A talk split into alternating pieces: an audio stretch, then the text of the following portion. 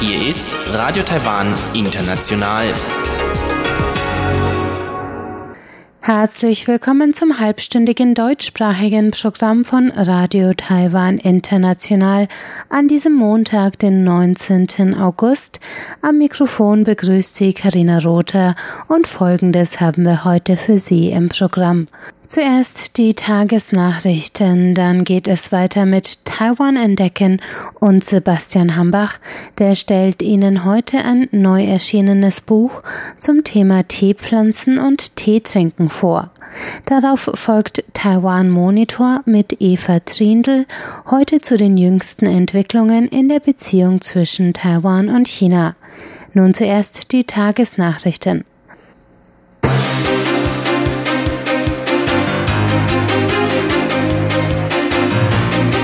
Herzlich willkommen zu den Tagesnachrichten von Radio Taiwan International.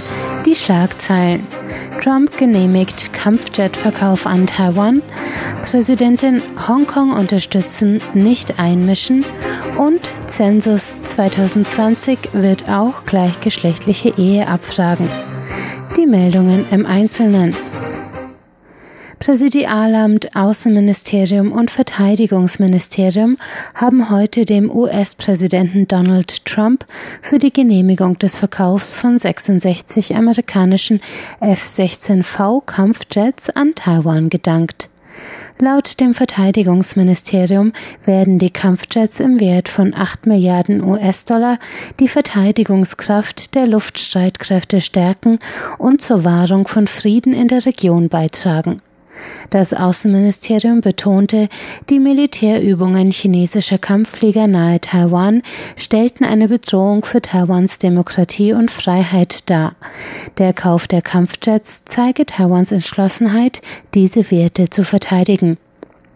Der Kauf der F-16V Kampfjets ist bereits Taiwans fünftes Waffengeschäft mit den USA seit Trumps Amtsantritt. Im nächsten Schritt muss der Verkauf noch durch den US-Kongress genehmigt werden. Beim Empfang von Australiens Ex-Verteidigungsminister Christopher Pine im Präsidialamt hat Präsidentin Tsai Ing-wen heute Vormittag noch einmal ihre Unterstützung für die Demonstrationen in Hongkong betont. Am Wochenende nahmen laut Medienberichten über eine Million Menschen an friedlichen Protesten gegen das Auslieferungsgesetz teil. Die Präsidentin sagte, Taiwan unterstütze die Forderung der Hongkonger Bevölkerung nach Freiheit und Demokratie, werde sich aber nicht selbst einmischen. Sie forderte Peking und die Hongkonger Regierung auf, mit der Bevölkerung einen aufrichtigen Dialog zu suchen. Tsai betonte die Bedeutung der australisch-taiwanischen Kooperation in der Wahrung von Sicherheit und Wohlstand in der Region. Sie hoffe, dass es in Zukunft noch mehr Gelegenheiten zur Zusammenarbeit geben werde, so die Präsidentin. Der Zensus im Jahr 2020 wird neben dem regulären Fragenkatalog zum ersten Mal auch Fragen zu gleichgeschlechtlicher Ehe, Altenpflege, Arbeitsweg und im Haushalt gebrauchter Sprache enthalten. Das gab der Direktor der Statistikbehörde Zhu Ziming heute bekannt. Die alle zehn Jahre durchgeführte Befragung zur Bevölkerung und Wohnsitz wird im September nächsten Jahres stattfinden. Befragt werden vier Millionen Personen aus einer Million zufällig ausgewählten Haushalten. Die Fragen ergeben sich aus den Daten, die Taiwans verschiedene Ämter und Ministerien von der Bevölkerung benötigen, sagte Zhu. Er versicherte die Vertraulichkeit und Sicherheit des Umfrageverfahrens. Zur Implementierung eines neuen Gesetzes zur Stärkung der Arbeitnehmerrechte wird eigens ein Arbeitsgericht eingerichtet. Das gab der Justizhof heute bekannt. Das am 5. Dezember 2018 verabschiedete neue Gesetz zum Arbeitsrecht tritt am 1. Januar 2020 in Kraft. Ein Arbeitsgericht wird für die Mediation von Unstimmigkeiten am Arbeitsplatz ebenso zuständig sein wie für die Verhandlung von Klagen der Arbeitnehmer. Ein weiterer Weg der Schlichtung von Arbeitsdisputen ist laut dem Gesetz das Mediationsverfahren, für das ein Mediationskomitee eingerichtet werden soll. Es besteht aus einem Richter des Arbeitsgerichts und zwei Komiteemitgliedern aus dem Bereich Industrie und Handel oder aus lokalen Regierungen. Die Komiteemitglieder sind in Arbeitnehmer und Arbeitgebervertreter unterteilt. Durch ein Nominierungsverfahren wurden bereits 1236 Personen als Kandidaten für das Komitee ausgewählt, die zwischen September und Dezember trainiert werden sollen, so der Justizhof. Zudem sollen öffentliche Informationsveranstaltungen Arbeitnehmer und Arbeitgebervertreter und Verwaltungsangestellte auf die Inhalte des neuen Gesetzes vorbereiten. Die chinesische Regisseurin Zhou Yu hat am Wochenende auf sozialen Medien erklärt, sie werde sich den Vorgaben der China Film Administration fügen und nicht länger an der Vorauswahl für die Golden Horse Filmfestspiele teilnehmen. Die China Film Administration hatte Anfang August bekannt gegeben, dass es chinesischen Filmemachern in diesem Jahr verboten sei, an Taiwans Golden Horse Awards teilzunehmen. Die im November 2020 zum 56. Mal stattfindenden Filmfestspiele gelten als das wichtigste Filmfest des chinesischsprachigen Kinos. Auch Hongkonger Filmstars und Filmagenturen sagten bereits ihre Teilnahme ab. Die Filmagentur der Regisseurin hatte letzten Donnerstag gemeldet, dass Jones Dokumentation Junge Suchende trotz des Verbots an den Filmfestspielen in Taiwan teilnehmen würde. Mit Junge Suchende, einer Dokumentation über taoistische Pilger, wurde nun der letzte verbleibende chinesische Film von dem Filmfest zurückgezogen. Taiwans Speerwerfer Zhang Chaozun hat am Sonntag britischer Ortszeit die Goldmedaille bei den Diamond League Leichtathletik-Meisterschaften in Birmingham, Großbritannien gewonnen. Er ist damit der erste Taiwaner, der eine Goldmedaille beim Müller Grand Prix in Birmingham erzielt hat. Zhangs sechster Wurf erzielte den Siegerwert von 87,75 Meter. Es ist Zhangs Jahresbestleistung und der zweitbeste Wurf seiner Karriere insgesamt. Mit seiner Bestleistung von 91,36 Metern im Jahr 2017 hält Zhang weiterhin den Asienrekord der Herren im Speerwurf. Platz zwei ging an den Tschechen Jakob Wadlec. Ebenfalls angetreten war der Deutsche Andreas Hofmann, mit dem sich Zhang derzeit den Platz 1 der Gesamtwertung in der Diamond League teilt. Kommen wir zur Börse. Der TAIEX hat heute mit 67 Punkten oder 0,65 Prozent im Plus abgeschlossen. Das bedeutet einen Abschlusskurs von 10.488 Punkten. Das Handelsvolumen betrug heute 119 Milliarden Taiwan-Dollar. Das sind 3,79 Milliarden US-Dollar. Es folgt das Wetter.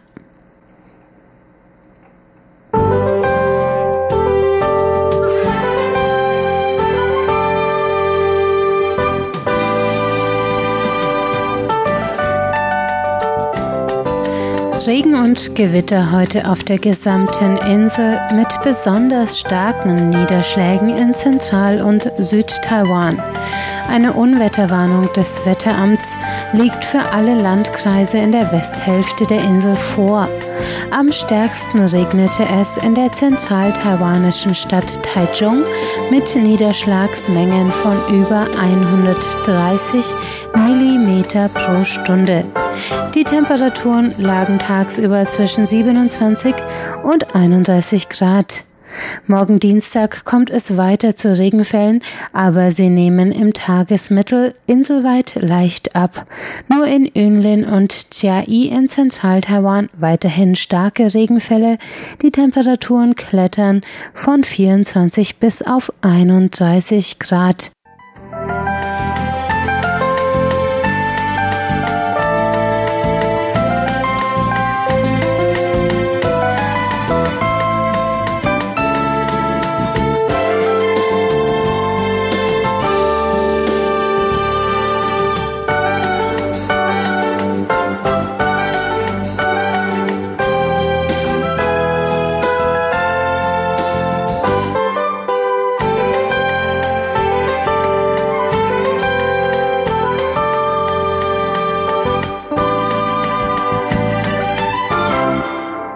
Das waren die Tagesnachrichten. Nun geht es weiter mit Taiwan entdecken und Sebastian Hambach. Das Thema der heutigen Sendung ist das neu erschienene Buch des Tee-Experten Wang Mingxiang, der in seinem Buch mit dem Titel Das versteckte Wissen im Geschmack des Tees verschiedene Teesorten für Laien verständlich erklärt.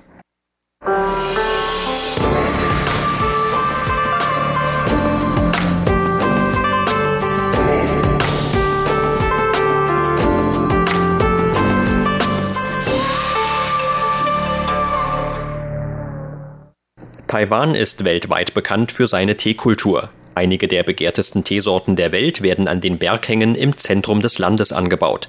Die Preise für Spitzentees lassen Vergleiche mit teuren Weinjahrgängen zu. Aber der Teegenuss ist nicht nur eine Beschäftigung für Gourmets. Tee ist auch aus den allermeisten Haushalten und dem Alltagsleben der Taiwaner kaum wegzudenken. Auch wenn viele jüngere Leute heutzutage eher die geeisten Süßteegetränke der Straßenstände bevorzugen, anstatt sich mit den traditionellen Teeaufgussmethoden auseinanderzusetzen.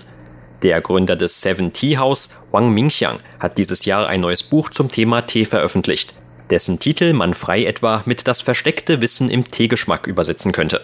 Um den Lesern dieses Wissen zu vermitteln, verfolgt Herr Wang einen Ansatz, der fast schon wissenschaftliche Skizzen der einzelnen Teepflanzen und Blätter mit subjektiven Beschreibungen der jeweiligen Geschmäcker verbindet. Mit dem Buch hoffe ich zuerst eine wissenschaftliche und objektive Wissensgrundlage zu schaffen, auf der die Leser den Tee kennenlernen können. Wenn die Leser einmal dieses objektive Wissen haben, dann lassen sich darauf weitere Aspekte aufbauen, wie die Kultur, die Ästhetik und das Empfinden rund um das Teetrinken. Nur auf diese Weise stehen diese Aspekte auf einer soliden Grundlage.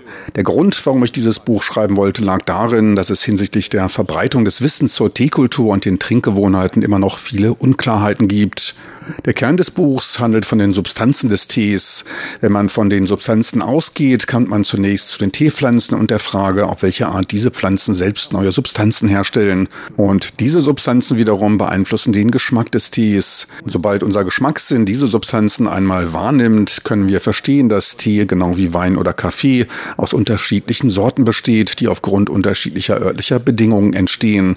Im hinteren Teil des Buches geht es es auch um die Besonderheiten von Taiwans Teesorten. In Taiwan werden heutzutage viele unterschiedliche Teepflanzen angebaut. Besonders bekannt ist das Land aber für seine Oolong-Tees. Grundsätzlich ist, was die angebauten Teesorten angeht, der Qingqing Oolong-Tee die am weitesten verbreitete Teesorte. Daraus wird der Dongding Oolong-Tee, der Wenshan Baozhong-Tee und der Hochberg Oolong-Tee hergestellt.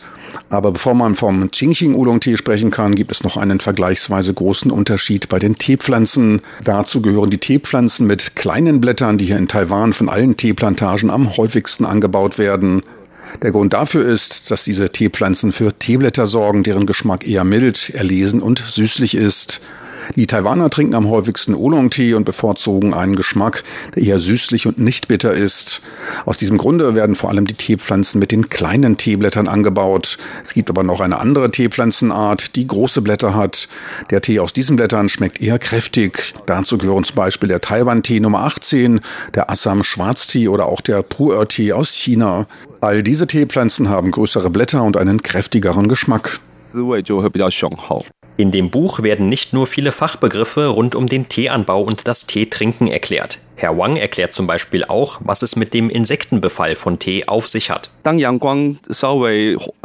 Sobald die Sonnenstrahlen etwas stärker werden und die Umgebungswärme zunimmt, werden viele Insekten angelockt, denn die Insekten mögen es gerne warm. Nachdem die Insekten in die warme Umgebung einer Teeplantage gekommen sind, beginnen sie natürlich mit dem Fressen. Und was fressen sie? Natürlich die Teepflanzen oder andere Pflanzen. Die Pflanzen wiederum wissen, dass die Sonnenstrahlen ihre natürlichen Feinde anlocken. Anders als Tiere können sie nicht einfach weglaufen oder zum Gegenangriff übergehen. Das Einzige, was ihnen übrig bleibt, ist sich selbst passiv zu schützen. Dieser Vorgang löst die Bildung von Metaboliten aus, wodurch die eigenen Blätter einen bitteren Geschmack erhalten. Was die Insekten vom Fressen abhält. Das ist ein Grund, warum so viele Menschen den Tee aus hochliegenden Anbaugebieten so gerne mögen. Denn die Temperaturen in diesen Höhen sind geringer und auch der Temperaturunterschied zwischen Tagen und Nächten ist größer. Das bedeutet, dass es weniger Insekten gibt und die Pflanzen mit weniger widrigen Umständen zu kämpfen haben. Deshalb sind ihre Blätter auch nicht so bitter. Teeblätter aus Anbaugebieten, die in niedrigeren Regionen liegen, sind dagegen bitterer. Manchmal braucht es aber auch Insekten, um den Geschmack von bestimmten Teesorten erst herauszukristallisieren. 对茶树来讲，最大 für die Teepflanzen besteht das größte Problem, mit dem sie jeden Tag zu kämpfen haben, in den Insekten. Aber die von den Pflanzen produzierten Substanzen unterscheiden sich auch je nachdem, auf welches Insekt sie reagieren. Mit den allermeisten Insekten reagieren sie, indem sie ihre Blätter bitterer machen. Wenn jedoch ein paar besondere Teesorten aus Taiwan, wie der Oriental Beauty oder der Schwarztee aus Hualien, zu bestimmten Jahreszeiten von kleinen Insekten befallen werden, produzieren die Teepflanzen eine Substanz mit einem honigartigen Duft.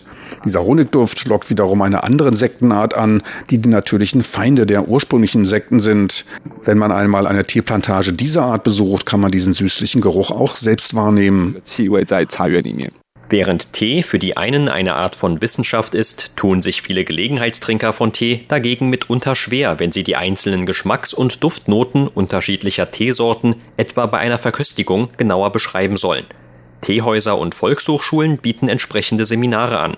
Laut Herrn Wang kommt es aber letztlich auf das eigene Probieren an. Tatsächlich haben diese detaillierten Beschreibungen mit unseren Ess- und Trinkgewohnheiten sowie mit unserer Aufmerksamkeit zu tun. Man kann es etwa mit der Anzahl von Informationen in einer Datenbank vergleichen. Man braucht eine gewisse Anzahl an Informationen, um etwas genauer beschreiben zu können. Das ist etwas, das man üben kann.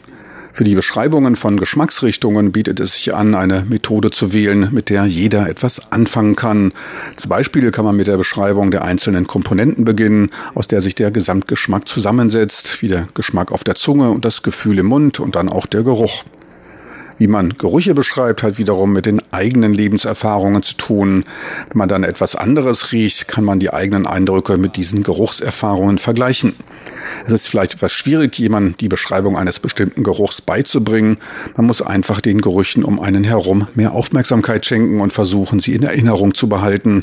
Das gleiche gilt für den Geschmack auf der Zunge, den man grob in sauer, süß, bitter und salzig unterscheiden kann. Wenn man unterschiedlichen Geschmäckern mehr Aufmerksamkeit schenkt, dann kann man diese auch beim Teetrinken genauer beschreiben. Sobald man einmal das nötige Selbstvertrauen zum Beschreiben hat, wird man auch mehr und mehr Adjektive haben, die man dafür benutzen kann.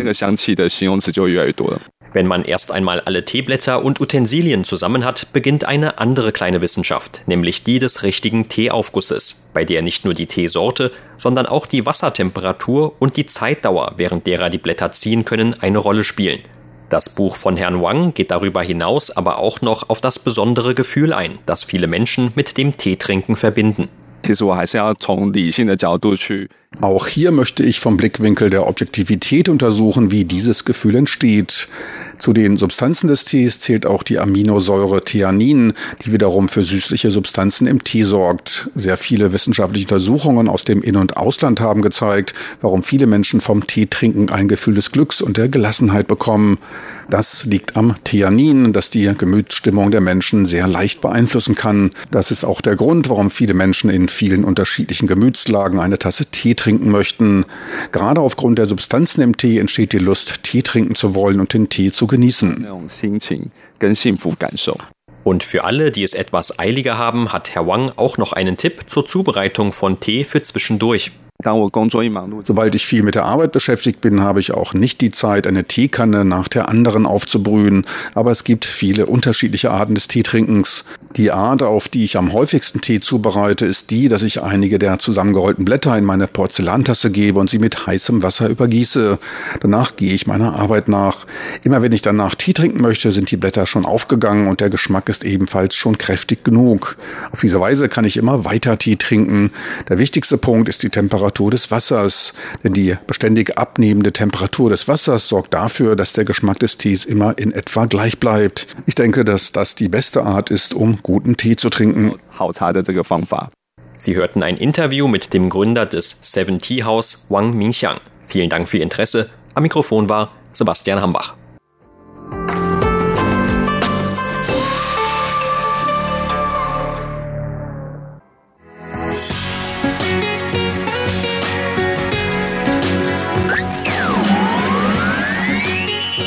Taiwan, international aus Taipeh.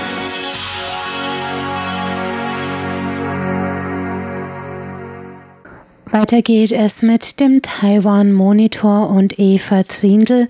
Das heutige Thema sind die jüngsten Entwicklungen der Beziehungen zwischen Taiwan und China, darunter Chinas Boykott von Taiwans Golden Horse Filmfest, der Stopp von Individualreisen chinesischer Touristen nach Taiwan und die Situation in Hongkong. Mehr dazu jetzt im Taiwan Monitor.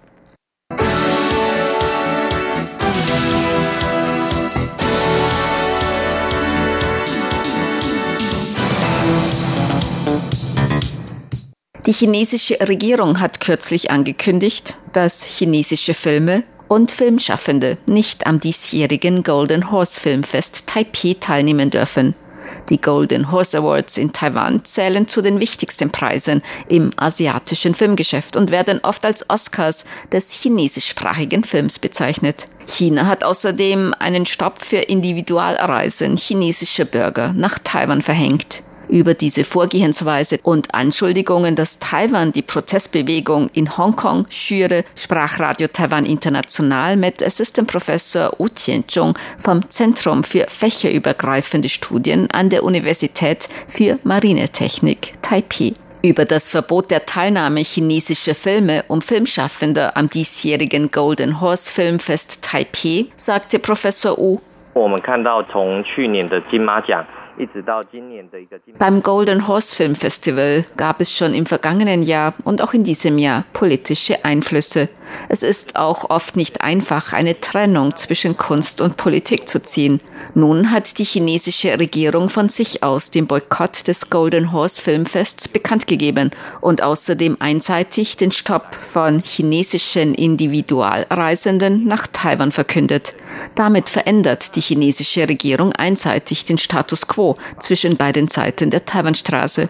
Das wird auch in Zukunft weiter passieren. Die Golden Horse Preisverleihung, die Golden Melody Preisverleihung oder sogar die Verleihung der Radio- und Fernsehpreise, die Golden Bell Awards, sind international sehr renommierte Preise. Dass nun aus China niemand an der Preisverleihung teilnehmen kann, zeigt eigentlich noch deutlicher, dass Chinas Regierung mit politischen Vergeltungsmaßnahmen reagiert, wenn man sie irgendwie verärgert. Chinas Regierung benutzt seine Bürger sozusagen als Faustpfand. Es ist aber auch nicht das erste Mal, dass China seinen Bürgern die Teilnahme in irgendeiner Art an internationalen Filmfestspielen untersagt. Schon beim Filmfest Tokio 2010 hatte China gefordert, dass die Delegation aus Taiwan unter dem Namen China-Taiwan oder Chinese Taipei teilnimmt. Als diese Forderung abgelehnt wurde, hat die Delegation Festland Chinas die Eröffnungsfeier boykottiert. Oder zum Beispiel der Film Eine Sekunde des festlandchinesischen Regisseurs Zhang Yimou, der aus den diesjährigen Berliner Filmfestspielen zurückgezogen wurde. Auch bei den diesjährigen Cannes-Festspielen hat das Team des Films von Regisseur Zhu Feng kurzfristig die Teilnahme abgesagt. Daraus kann man ersehen, dass die chinesische Regierung nicht das erste Mal die Teilnahme an wichtigen internationalen Festspielen oder Preisverleihungen untersagt. Doch in diesem grenzübergreifenden kulturellen Bereich sollten politische Barrieren nicht das freie künstlerische Schaffen behindern. Das Verbot von Individualreisen von chinesischen Bürgern oder Verbot der Ausstrahlung von historischen Fernsehserien. Damit werden nach und nach Fenster zur Welt verschlossen. Das gibt Anlass zur Sorge in der internationalen Gemeinschaft, eingeschlossen Taiwan. China will Spannungen zwischen Taiwan und China schaffen und mit diesen Einschränkungen die Wahlen in Taiwan beeinflussen.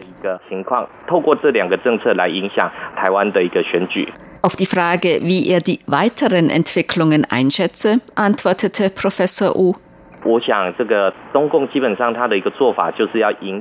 Ich denke, dass China mit diesen Maßnahmen versucht, den Eindruck zu erzeugen, dass Taiwan abhängig von Chinas Markt ist.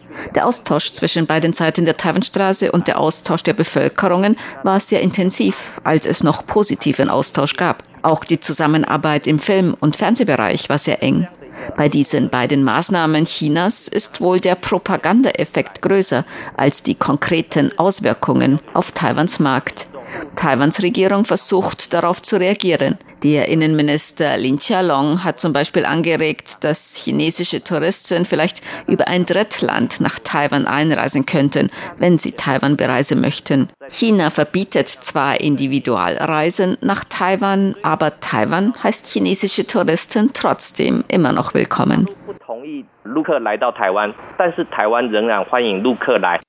Über den Zeitpunkt dieser Maßnahmen der chinesischen Regierung sagte Professor Wu, Taiwans Oppositionspartei KMT hat bei den Kommunalwahlen vergangenen November große Gewinne erzielt. Früher hatte man immer den Eindruck, dass die chinesische Regierung immer, wenn die KMT Gewinne erzielt hat, Begünstigungen und Vorteile gewährt hat. Bei den kürzlichen politischen Maßnahmen der chinesischen Regierung hat man den Eindruck, dass China nun keinen Unterschied mehr macht, ob es sich um eine Regierung des blauen KMT-Lagers oder eine Regierung des grünen Lagers um die Regierungspartei DPP handelt. Vielleicht liegt Chinas Interesse nun schwerpunktmäßig in der inneren Stabilität. Gerade bei der gegenwärtigen Situation in Hongkong. Es ist sehr schwierig für China, dieses Problem zu lösen. Es gab vorher auch schon solche Einschränkungen der chinesischen Regierung von Taiwan-Reisen chinesischer Bürger. Es ist eher der Zeitpunkt und das Ausmaß, das nun ungewöhnlich ist. Gemäß Professor Wu sind weitere Einschränkungen von chinesischer Seite beim Austausch mit Taiwan durchaus möglich. Ich habe gesehen, dass in China zum Beispiel in einem Internetforum Nutzer über das Verbot der Teilnahme am Golden Horse Filmfest in Taiwan diskutiert haben. Und viele haben geschrieben, falls Regisseure oder Schauspieler wagen würden, daran teilzunehmen, sollte man deren Produktionen dann in China boykottieren. Daran sieht man schon, dass die Propaganda der chinesischen Regierung im Inneren und die patriotische Bildung schon recht erfolgreich ist. Aber das ist einer gesunden Entwicklung des Austausches zwischen Taiwan und China nicht förderlich. Was die zukünftige Entwicklung angeht, darunter Reisen von chinesischen Gruppentouristen nach Taiwan, Austausch im kulturellen und Bildungsbereich oder auch einige Kooperationsvereinbarungen, kann es schon weitere einschränkende Maßnahmen geben. Aber man muss auch sagen, falls China die chinesischen Touristen als Faustpfand nimmt und Reisen von chinesischen Touristen nach Taiwan vollständig unterbinden würde, dann würde dies eher negative Auswirkungen auf die Absicht Chinas haben, die Wahlen in Taiwan zu beeinflussen. Dong Qianhua der erste Regierungschef der Sonderverwaltungszone Hongkong und Vizevorsitzender der politischen Konsultativkonferenz des chinesischen Volkes, hat die Vermutung geäußert, es gebe Strippenzieher hinter den sich ausweitenden Protesten in Hongkong und nannte dabei Taiwan und die USA. Auf die Frage, wie er diese Aussage interpretiere, antwortete Professor Wu vom Zentrum für fächerübergreifende Studien an der Universität für Marinetechnik Taipei diese Aussage von Dong Jianhua wurde mit Sicherheit von ganz oben abgesegnet. Man sieht, dass die Regierungen Chinas und Hongkongs die gegenwärtigen Proteste in Hongkong nicht in den Griff bekommen. Jedes Wochenende kommt es zu Protestkundgebungen. Die Proteste gegen das Auslieferungsabkommen nach China haben sich sehr schnell ausgeweitet, was die Zahl der Teilnehmer und die Diversität der Protestaktionen betrifft. Sie gehen auch nach dem Motto Be Water vor. Es gibt Streiks, Sitzstreiks, zivilen Ungehorsam und andere Maßnahmen. Die Regierung Chinas und die Regierung Hongkongs suchen nun nicht den Dialog mit den Protestierenden. Im Gegenteil, sie beschuldigen andere und schieben die Verantwortung zum Beispiel auf Taiwan und die USA. Denn in Taiwan, egal welches politische Lager, ob grün oder blau, Regierung oder Opposition, sie alle zeigen Solidarität mit der Protestbewegung gegen das Auslieferungsabkommen in Hongkong. Demokratie und Freiheit sind universelle Werte. Die Entschlossenheit der Hongkonger Bürger und Bürgerinnen, nach Demokratie und Freiheit zu streben, ist sehr stark. Die Proteste auf Taiwan zu schieben und die Aufmerksamkeit umzulenken, kann die Wogen in Hongkong aber auch nicht glätten. 在目前香港的一个裂痕情况。Sie hörten den Taiwan Monitor mit Eva Trindl und damit sind wir am Ende der heutigen deutschsprachigen Sendung von Radio Taiwan International. Das Gehörte finden Sie wie immer auf unserer Website unter www.de.rti.org.tv. Zudem sind wir auf Facebook unter Radio Taiwan International Deutsch vertreten. Am Mikrofon verabschiedet sich von Ihnen jetzt Karina Rother. Ich bedanke mich fürs Einschalten einschalten und sage Tschüss, bis zum nächsten Mal.